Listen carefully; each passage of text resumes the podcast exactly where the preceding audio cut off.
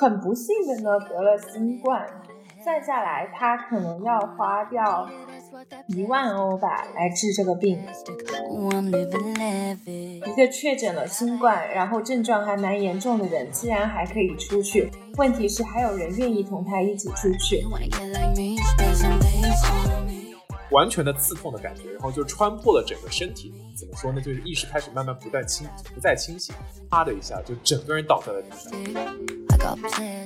就是那个城市里面所有的出租车司机都知道了我的。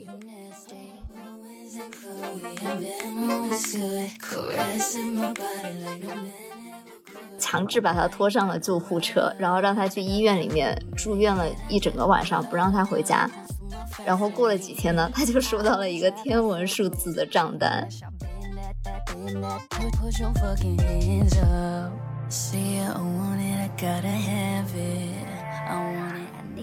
大家好，我是阿驼，我是小西，我是央子，欢迎来到大俗小雅。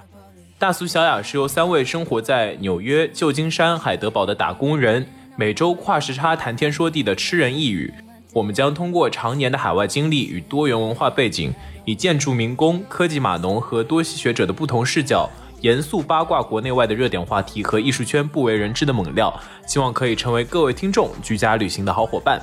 呃，今天我们要讲的是什么东西呢？小溪，今天呢，我们想给大家讲一些我们在海外看病的经历，因为众所周知啊，在国外看病真的是又贵又难，一不小心就会倾家荡产。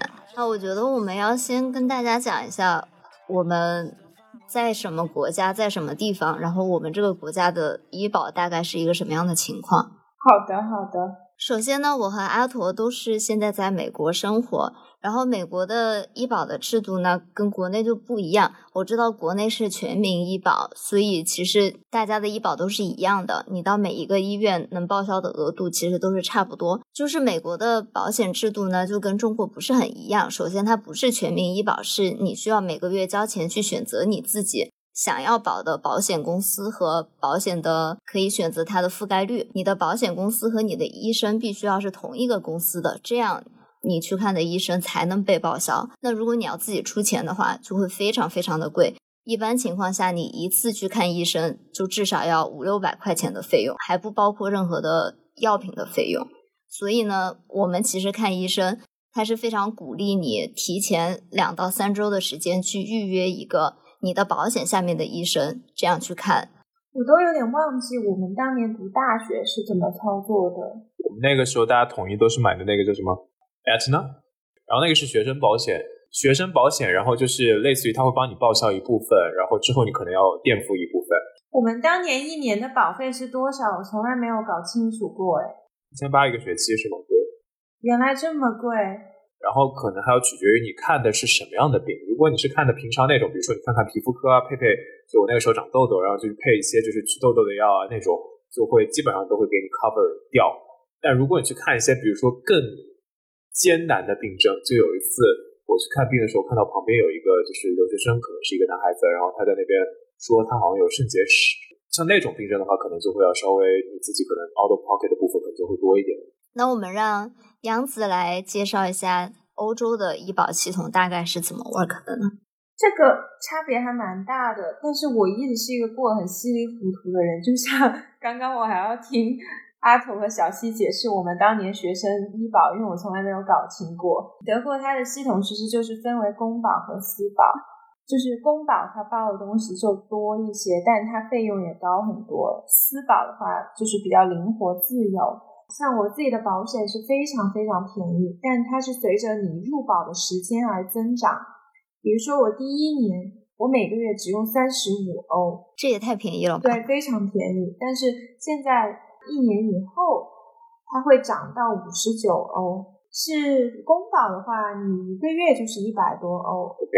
但是德国的医保非常非常的好，就是急诊什么的全部都报，你生孩子什么所有的东西全都包，然后你也可以洗牙。这个德国的这个真的是无比的优越，就是它不单是包急救，它连你生病误工的费用都给你 cover。这也太好了吧！是的呢，所以呢，因为最近无论是在美国还是在欧洲，就是新冠的疫情都再次袭来，所以我们开篇呢就 先用一个血淋淋的新冠的故事来跟大家扒一扒这个看病的艰难吧。我在当年在荷兰生活的时候呢，有一个非常好的朋友，然后就很不幸的呢得了新冠。就是他现在因为工作的原因就调度到了 Luxembourg，虽然他在一个很好的公司，嗯，就是 Amazon 工作，但是他们公司呢却并不能够为他让他能够及时的就医。然后他说：“真的吗？”对，他的那个保险的规则是你先要自己垫付啊，对，然后在那个保险还给给你支付治疗的费用。他说算下来他可能要花掉。一万欧吧，来治这个病，这也太贵了吧？对，然后他说他自己不可能先来出这笔钱，所以他就自己在家休养，所谓的自愈，特别惨。我觉得他给我打电话的时候，那个语气就是那种行将就木之人，你知道吗？就是啊，他现在知道他是从哪里得的新冠吗？他说他应该是去 party 的时候。就是欧洲人，他们心都很大的，就是西方人心都很大，不止欧洲人。对对对，欧美人嘛。然后他新找的这个工作，他就是觉得很想出去搜售一下，认就跟新同事一起玩儿什么的。所以他们现在不是在家办公吗？都是在办公室里面上班？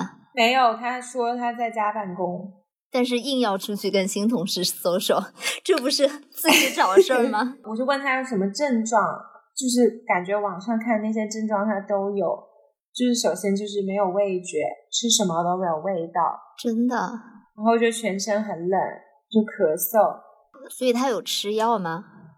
他说他就是在家休息，就也没有任何的药物治疗，他就是在家躺着，就靠自己抵抗力硬扛过去的意思。对，就是然后喝，我跟他说要多喝热水。你好像一个渣女啊！跟别人说，人家说我已经快死了，你说多喝热水，听起来他还挺可怜的，就自己一个人在家里面，然后也没有人照顾他。对我开始觉得他很可怜，直到就是两天前，我看他 ins story 发了一张他在草坪上悠闲的和大家聚会的场景。哈，他不是还没有好吗？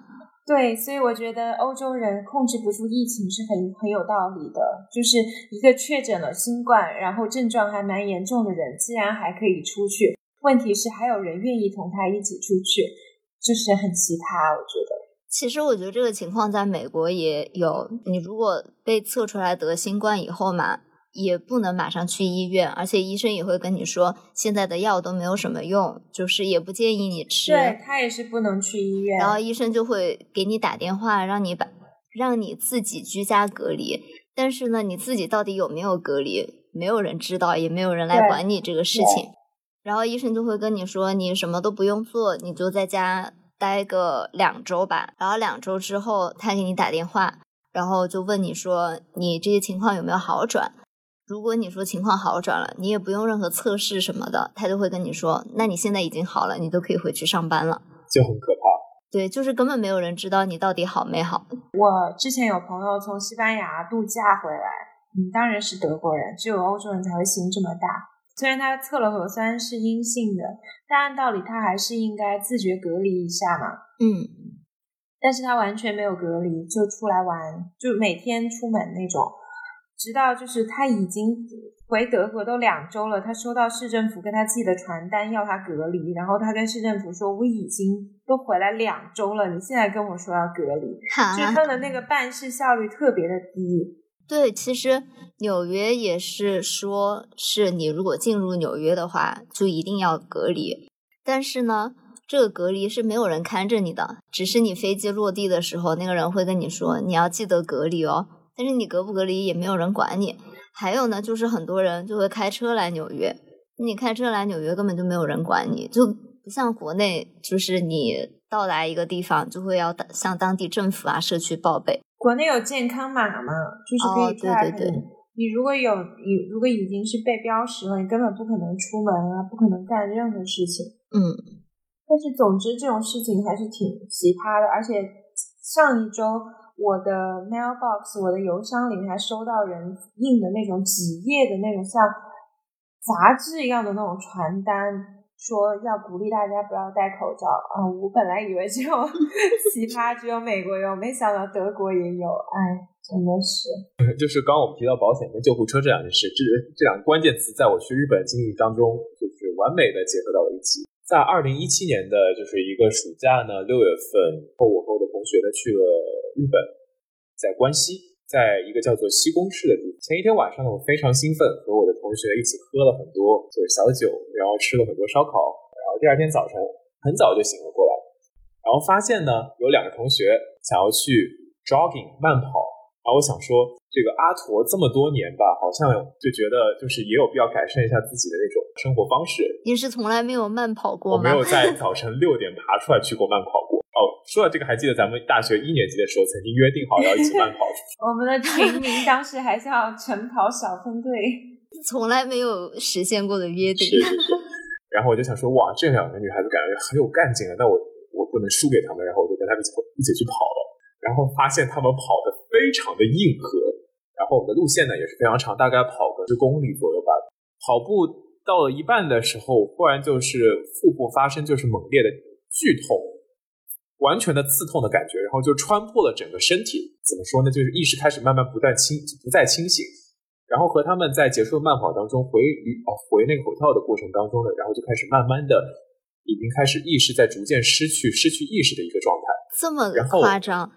对，然后大概走再走了几步之后，就啪的一下，就整个人倒在了地上。你当时跑了多久啊？跑了十公里。哇哇，那真的很远哎。可能是因为首先第一点就是我可能就是没有经过这么剧烈的运动，然后就一下子来这么剧烈的运动，然后就导致了就是整个身体没有很好的去适应那个状态，腹部非常痛，非常猛烈痛，痛到那种就是不省人事的感觉，感觉就跟我不知道孕妇分娩是什么感觉，但可能跟孕妇分娩那个级别差不多。反正我非常剧痛，然后就一个女孩子就开始帮我打电话叫老师。他们的第一个反应不是叫救护车吗？是叫老师。不不不，他们先要就跟老师报告一下情况嘛。然后瞬间不知道从何方神圣出现了一个韩国大叔出现在我的面前，然后那个韩国大叔开始给我做就是类似于就是人工呼吸吗？不是人工呼吸，但是类似于是急救急救方面的一些按摩。真命天子的出现，呃，就是一个很慈祥的大叔。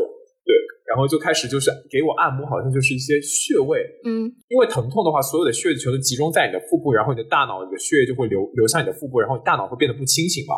然后他按你的那种，按一些就是关键穴位之后，然后刺激那些血液重新流回大脑，然后让你变得清醒一点。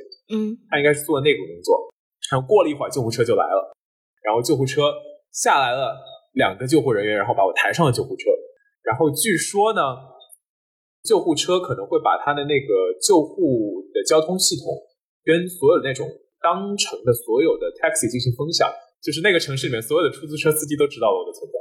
急救 center 之后，我就倒在那个病床上，就来了一个主治医师，主治医师就开始给我插各种管子，很可怕，就拿一个那种就是细的细长的管子从我的鼻子里一直插到胃部。所以他们知道你得什么病吗？就给你插上了。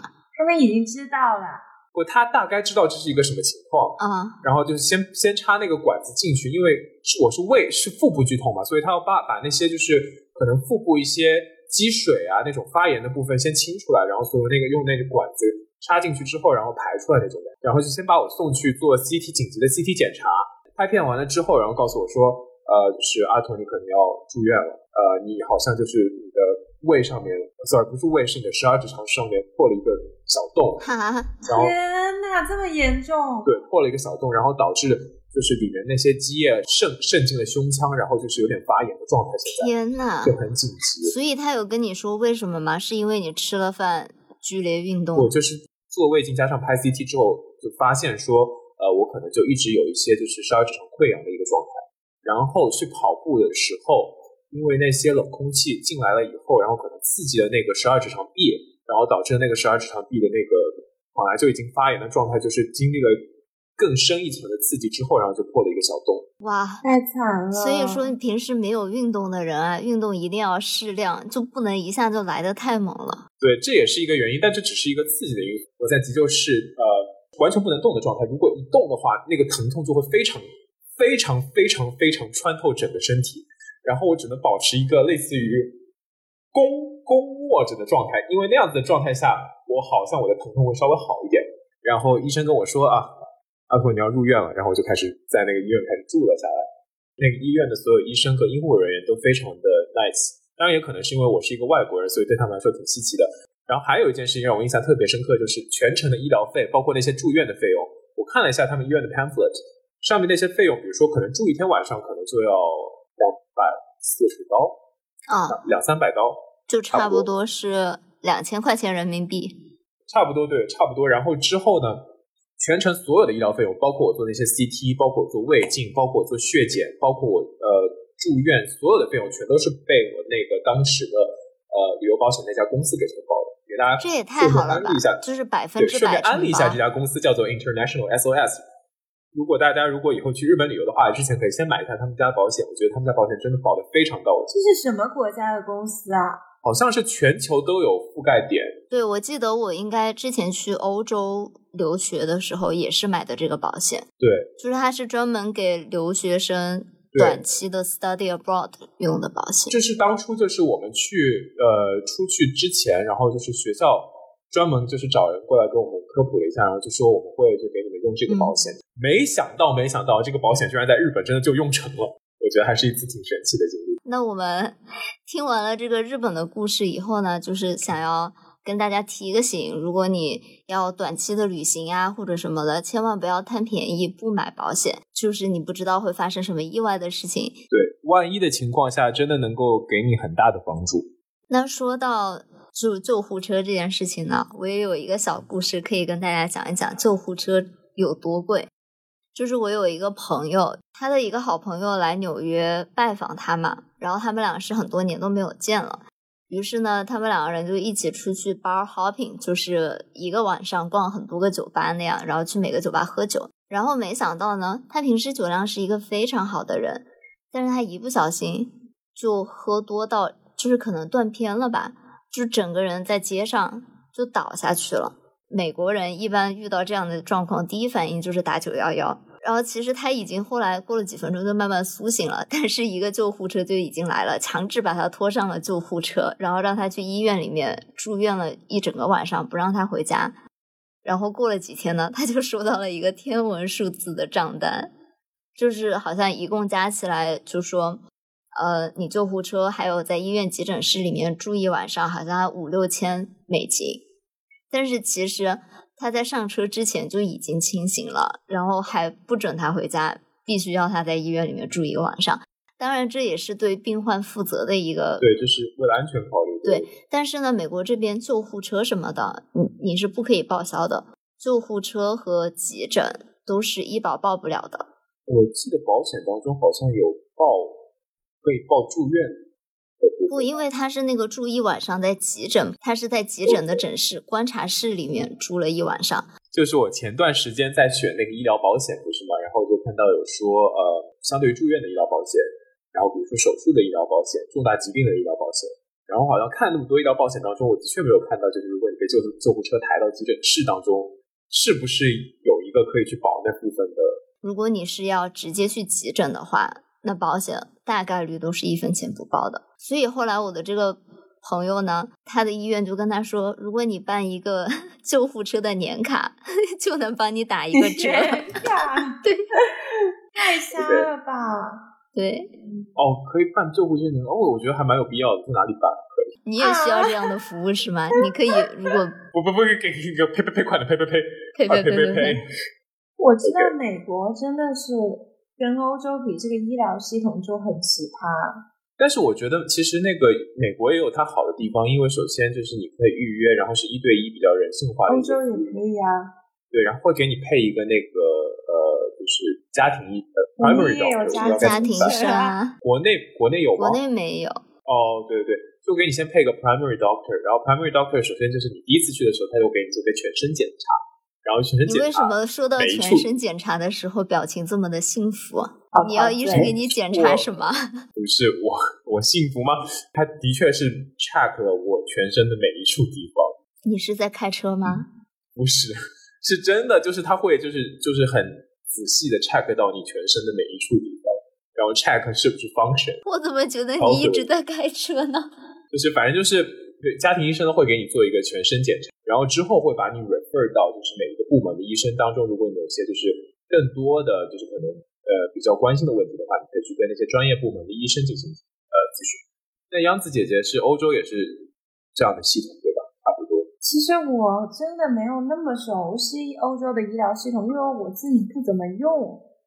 我就是让我长这么大的人了，我从来没有看过牙医啊！你在国内也没看 过吗？一次都没有看过，洗洗牙呢？没有洗过。天啊，说的呐我！自己好脏，但是我的牙很好，smile。But like 你没有牙结石吗没有，？How do you know？我好羡慕就是你啊我！牙一直，我从来没有痛过啊，我的牙一直也很白啊。不不不，这跟痛没有关系，牙结石是就是会藏在你的那个牙齿的缝隙的。但是总之来说，我从来没有出现过什么明显的问题。我知道这样不对啦，我以后会尽量改进。我只是随口提到这个就说一下。而且在今年之前，我也从来不用自动牙刷，我都是用手动的。这这个这个其实没有什么特别，但是是据说是自动会刷的更干净。对。但总之，因为我们家全家牙都很好，就是啊我什么我爷爷奶奶什么的牙都很好我。告诉你，这个真的有，这个真的有遗传真的，我爸爸牙就超烂，我就是从小在牙医里面泡大的。好可怜。那你会用 Listerine 或者说就是牙线之类的？不用，我就只刷牙，对，然后就是用漱口水，这些 就是我的所有保养对牙的。哇，那那我觉得这个真的是遗传基遗传基因太过优良，然后抵抗所有就是能够损害牙齿的细菌。牙医在美国真的是非常非常的贵，所以我来美国的这八年的时间吧，也从来都不敢在美国看牙医，我都是每次利用暑假的时间回国看我熟悉的医生。这样，嗯，就是因为今年疫情的关系吧，我可能已经差不多两年没有回国了。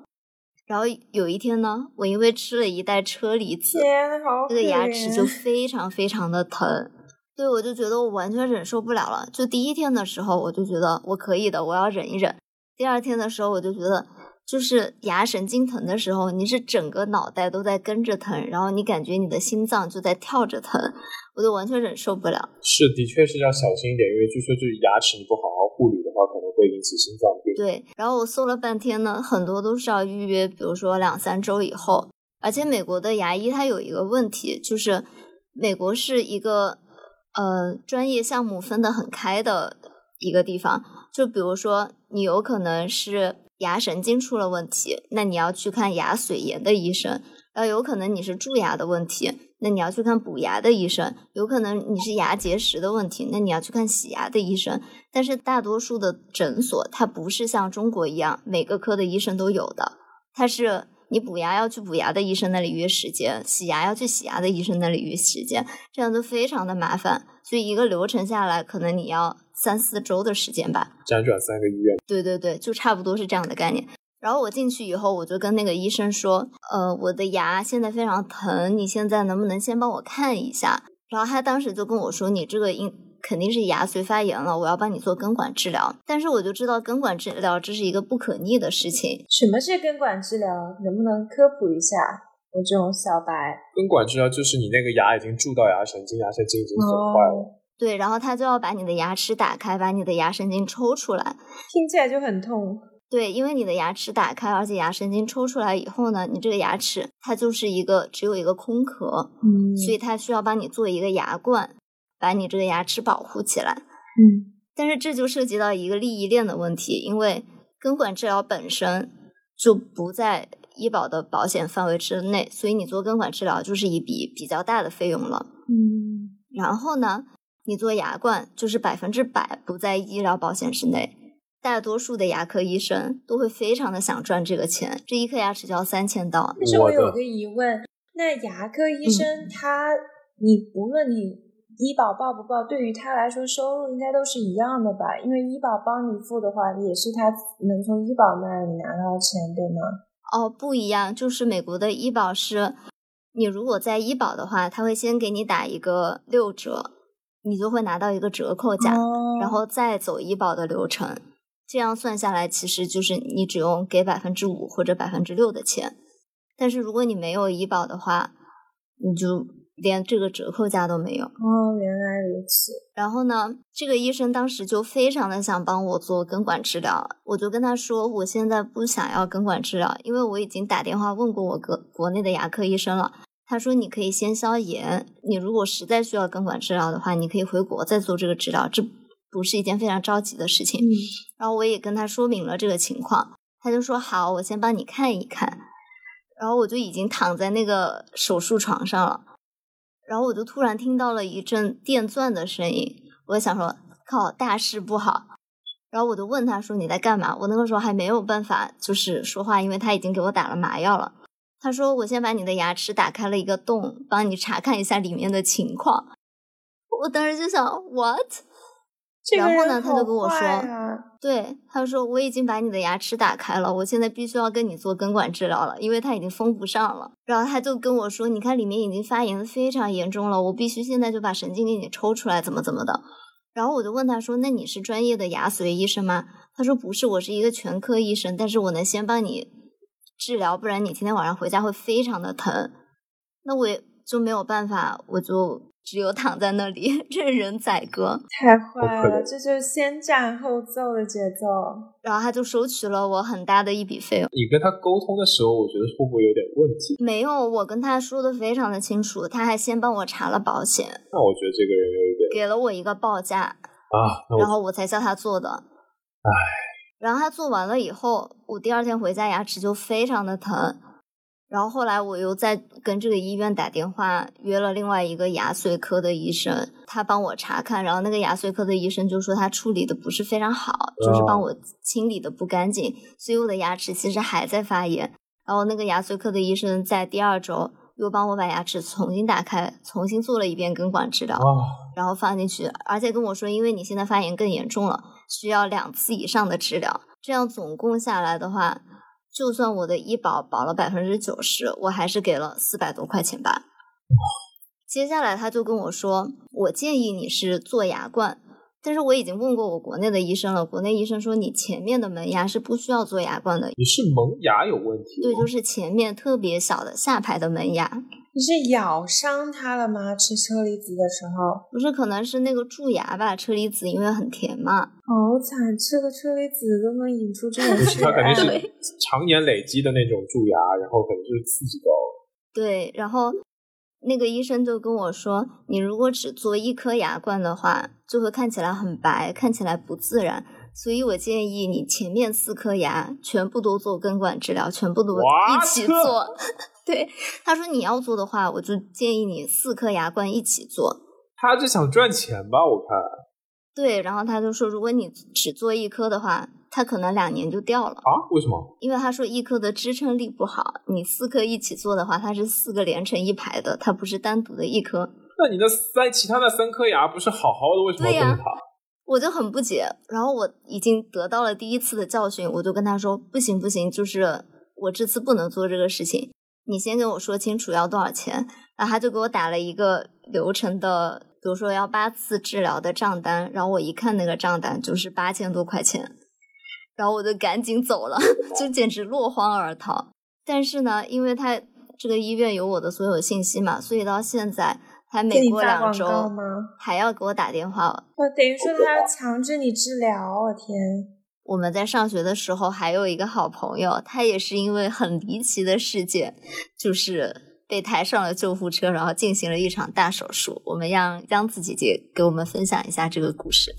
是的呢，这位同学呢是我们大一时候的一个朋友，我印象很深刻，就是他当时呢，就是因为我们大家都刚刚去美国嘛，就是对着西西方社会的新生新一切新事物都充满了兴趣。然后当时我们在加州，就是校园内有很多人就是嗯用那种滑板对去上课，嗯，然后这位小雪同学作为一个时尚弄潮儿，就是这方面，他是时尚弄潮儿吗 这方面了。然后他就是很想呃跃跃欲试吧，就想学这个滑板。我也是听说，就是听说他第一天在 Facebook 上面状态说，我入手一个滑板，然后我好像学会滑，我我要开始学滑板了。然后第二天他的 Facebook 上面的状态就更新成我住院了。I'm sorry，天哪！哪，当年的 Facebook 大家还会发这种东西。其实呢，小西同学就是目睹了他住院的整个过程。就是有一天呢，他非常快乐的跟我一起在街上走，然后呢，他就想要跟我炫耀一下他学滑板的速度是多么的快，一天就学会了一些 很高的技巧性动作。然后他就说：“你在站在这里看着我啊，我要滑过去了，我要跳过那个。”不知道汽车有那种减速栏嘛？他就想穿越那个障碍，跟我炫一个技。然后呢，说时迟那时快，我就听到他倒在了地上。然后我当时想说，哎，滑个滑板倒在地上不是非常正常的事情吗？站起来就好了。结果没想到他就站不起来了。对的，我记得当时这个整个事情还挺戏剧化的。他是脚踝那里受伤了，就是本来我们大家也没觉得有。那么大的一个事情，但是他送到医院去，居然就让他住院，然后还要开刀动手术。开刀？对，对啊，开刀了，是一个还不小的手术。对，当时好像花了一万美金，还是多少钱？对吧？很贵，我就是在我们有学生保险的情况下，还花了一万美金。那么就可想而知，如果没有这个学生保险，至少是三五万块钱起跳的一个价格。对，但我记得好像他付是因为他住院费也包含在里面了吧？因为那个时候学生保险好像不保他那个住院的部分。哎，真的是很吓人啊！因为那个事情还挺给我阴影的。我就我时至今日我还记得那种美国医院里那种窒息的感觉。嗯，而且大一的时候，央子呢是一个非常奇葩的人，就是那种遇事我就要林黛玉般落几滴泪，多愁善感。然后我当时可能就觉得很可怜啊，然后自己有点共情，就觉得啊，异国他乡啊，一个人啊，我还哭了，我就觉得，我还记得小雪特别的无语和尴尬，对，小雪自己像没事人一样，心想又不是你受伤。然后呢，我觉得那个时候我自己都觉得挺感动的，因为我们也是刚来美国嘛。在这边也没有认识的大人，还是十八九岁的小朋友，这样真的好年轻。是的，对。然后他进医院了以后呢，也没有人照顾他，他已经完全属于马上就要做手术的状态了，所以我们几个学生就轮流去医院照顾他。我记得央子还去守了。就是他做手术的前一个晚上吧，央子还去陪了夜，然后在那里哭的稀里哗啦。我自己都不记得我哭的稀里哗啦。我印象最深的是小雪觉得非常尴尬。哎，所以他那个是共用的病室是吗？阿驼，你是我们记忆力最好的人了，你不是也不记得了？我我我好像记得是一个过问的病室，然后我在想说如果。央子在那边哭的稀里哗啦，其他的病人要怎么想？我完全不记得细节，我只记得我哭了，然后他很尴尬。但这件事就是给给了我一个很深重的心理阴影，我就非常害怕受伤。就在美国，其实挺不敢生病。对，但是因为小雪的这个事情，我就从再也没有动过我要学滑板这个念头。对，想一想学滑板摔一跤就是一万刀，快十万块钱人民币吧。主要你还要挨一刀，哎。就不止一刀，挨很多刀，就很可怕。就是是这样子啊，就是除了这些咱们那些普通的一些医疗服务之外，呃，还有一些跟心理治疗有关的服务。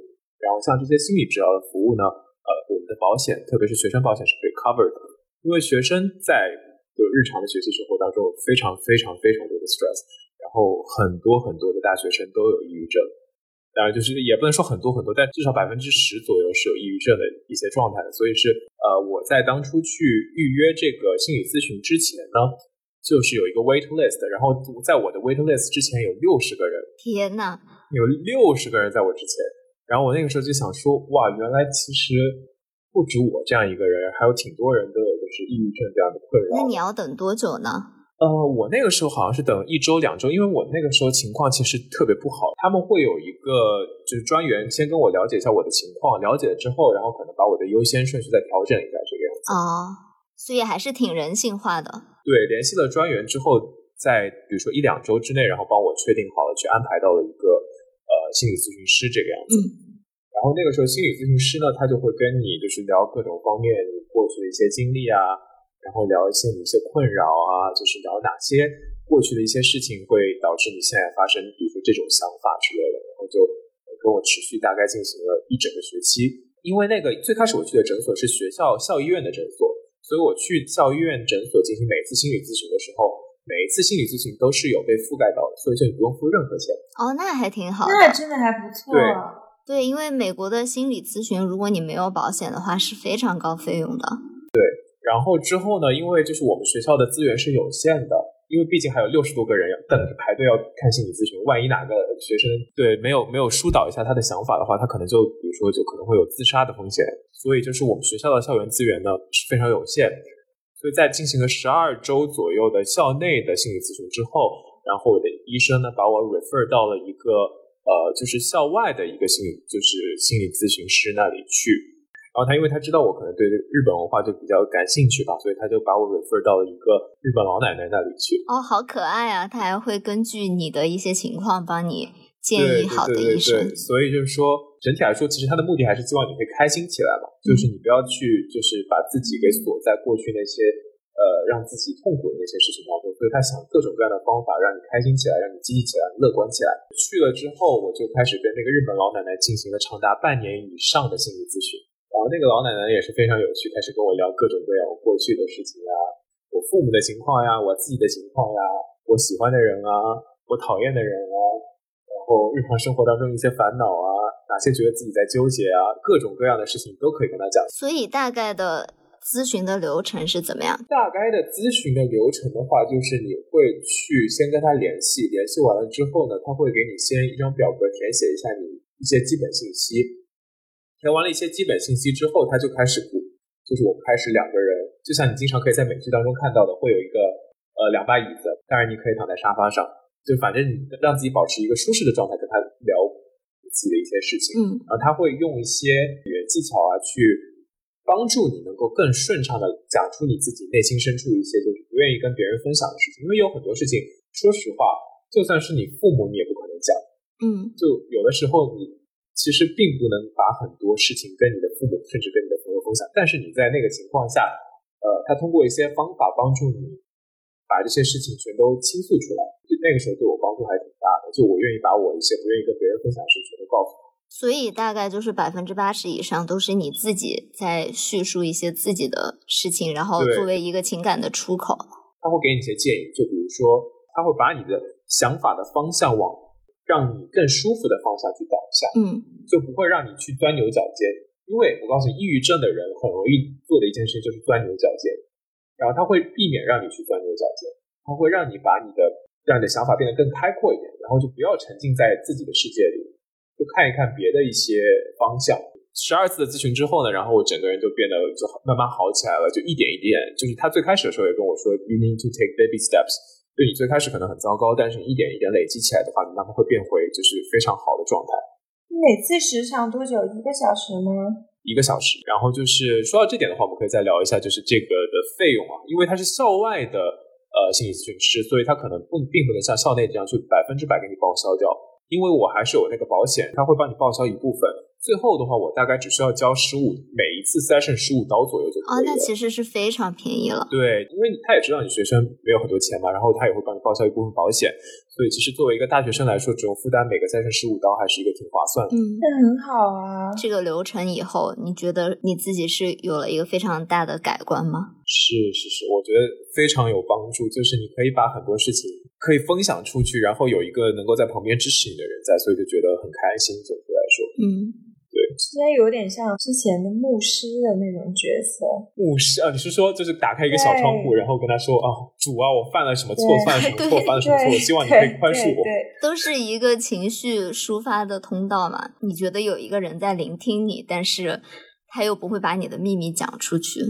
对，而且他不会 judge 你，嗯，他不会去评论你做的好这个疗程是非常推荐给留学生的，就算你有一些心理的问题啊，你也不要害怕。就是学校是有非常多这样的资源可以帮助到你的，你可以去找学校的医院，跟他们 schedule 这些心理的疗程，这样会对你自己有非常大的帮助。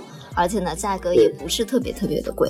想到那《欲望都市》里面，Carrie 有段时间也去看心理咨询，然后还找到了一个新的男朋友。啊，她男朋友是心理咨询师吗？不是，是一个病人。OK。所以后来发现她男朋友有问题，新找的那个。OK。哈，对。那我们留学生活当中跟医疗服务有关的这些故事就讲到这里啦。那如果大家对就是留学生活还有一些其他方面感兴趣的话，我们也可以在之后的节目当中给大家进行更多的介绍。就希望大家。呃，听了我们这期节目以后，就对各个国家的保险有一个了解，这样大家以后就不会上当受骗了。那如果大家有心理的问题之类的话呢，也不要害怕去医院咨询。是的，但是总之还是照顾好自己，健康第一。嗯，希望大家在异国他乡的话呢，都有一个健康的身体。那大家都好好的。那今天就到这里了，我是阿驼，我是小溪，我是央子，我是大厨小雅，下次再见喽，拜拜，拜拜。